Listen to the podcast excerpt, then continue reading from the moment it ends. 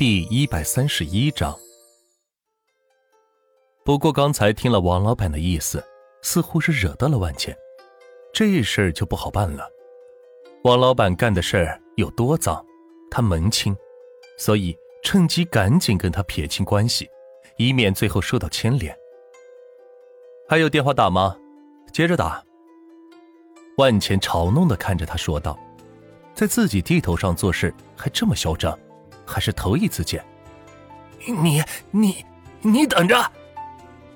王老板气得两手直发抖，没想到今天被一个大学生搞得下不来台，同时也怨恨李顺喜居然不帮自己的忙，还让自己去找表亲张孝董，简直是对自己的轻视。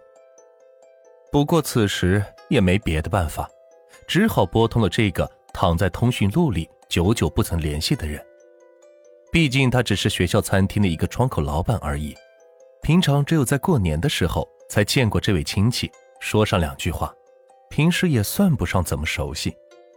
不知道这一次出事，他能不能帮上忙？不过想到得罪自己的只是一位学生而已，应该没什么问题，于是就壮着胆子拨了过去。电话接通了。喂，哪位？电话那头传来一个沉稳的声音：“呃，梁梁叔嘛，我是王峰，小王呀，您还记得吧？咱在老家见过面的。”在真正的大人物面前，他还是显得很自卑，抬不起头来。毕竟在学校，之所以敢这么豪横。就是因为有他这个表亲张良存在。哦，是王峰啊，怎么了？找我有什么事吗？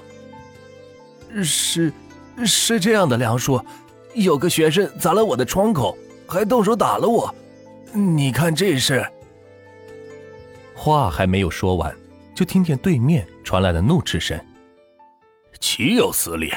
我堂侄也是他人能欺负的。你在哪？”我现在过去。梁叔，我就在餐厅，他也在这儿，您快点过来替我主持公道吧。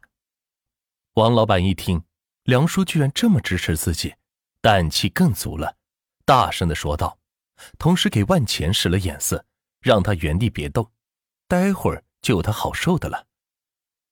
哼，还真是牵出萝卜拔出泥呀。行，都来吧，我也省劲儿了。万钱找了个凳子坐在旁边，等着他嘴里的梁叔过来。同学，你别跟他刚了，赶紧认个错走人吧。我听说他背后可是有校董撑腰呢。是啊，同学，好汉不吃眼前亏，你能这么正义，大家已经很感谢你了，犯不着跟这种人较劲。两位其他窗口的老板见王峰动了真格，居然把自己的校董表亲都给喊过来了。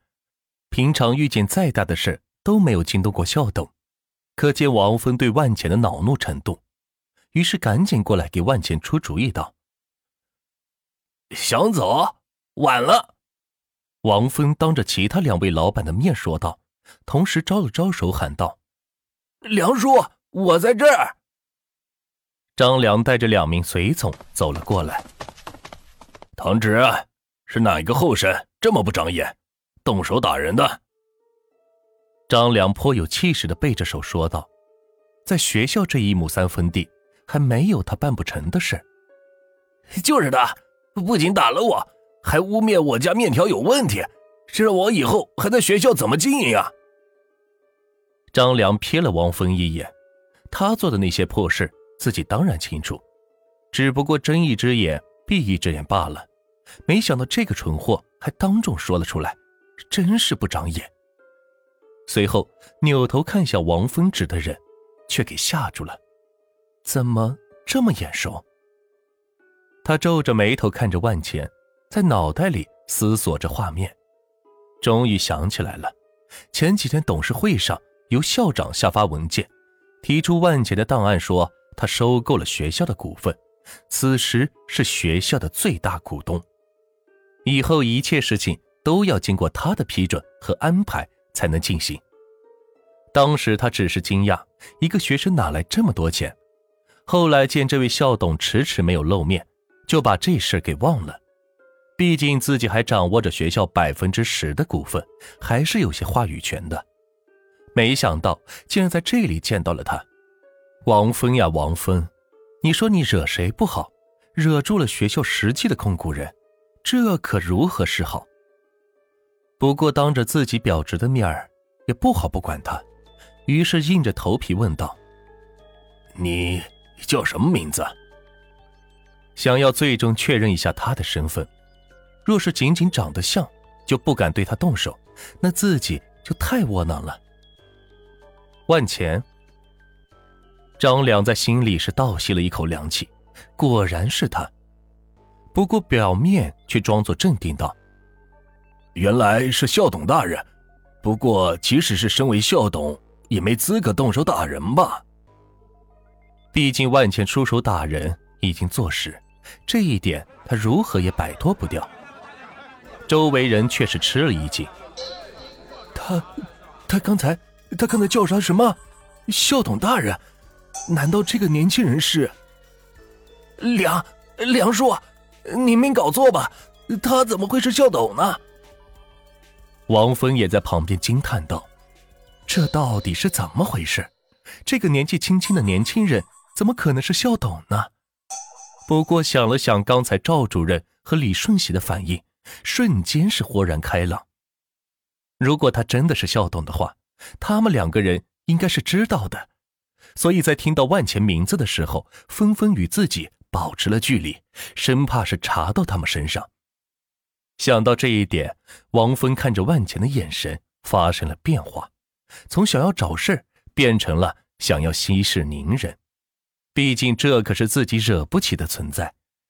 若是因为他的事动摇了梁叔的位置，那自己的罪过可就大了。到时候就连梁叔都不会放过自己的。是他先动手打我的，周围人都可以作证。说完，万钱看了看周围同学和窗口的老板，大家在得知万钱的真实身份后，一个个都是震惊无比。此时听见万钱的话，一个个都是纷纷点头，愿意为万钱作证。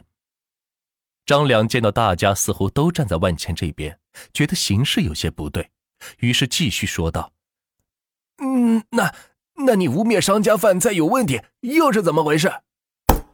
万钱一巴掌拍在了旁边的铁桌上，震得桌子是嗡嗡作响，并且在桌上留下了一个深深的手印，吓得周围人都是后退了一步。你还好意思问？我正要问你呢。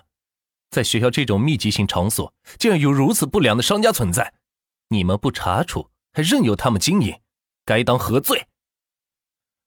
万钱这段话说的是义正言辞，并且带着身为校董管事的威严，听得五十多岁的张良都不禁感到胆颤，王峰更是吓得差点栽倒在地，因为他俩心知肚明，万钱说的是真的。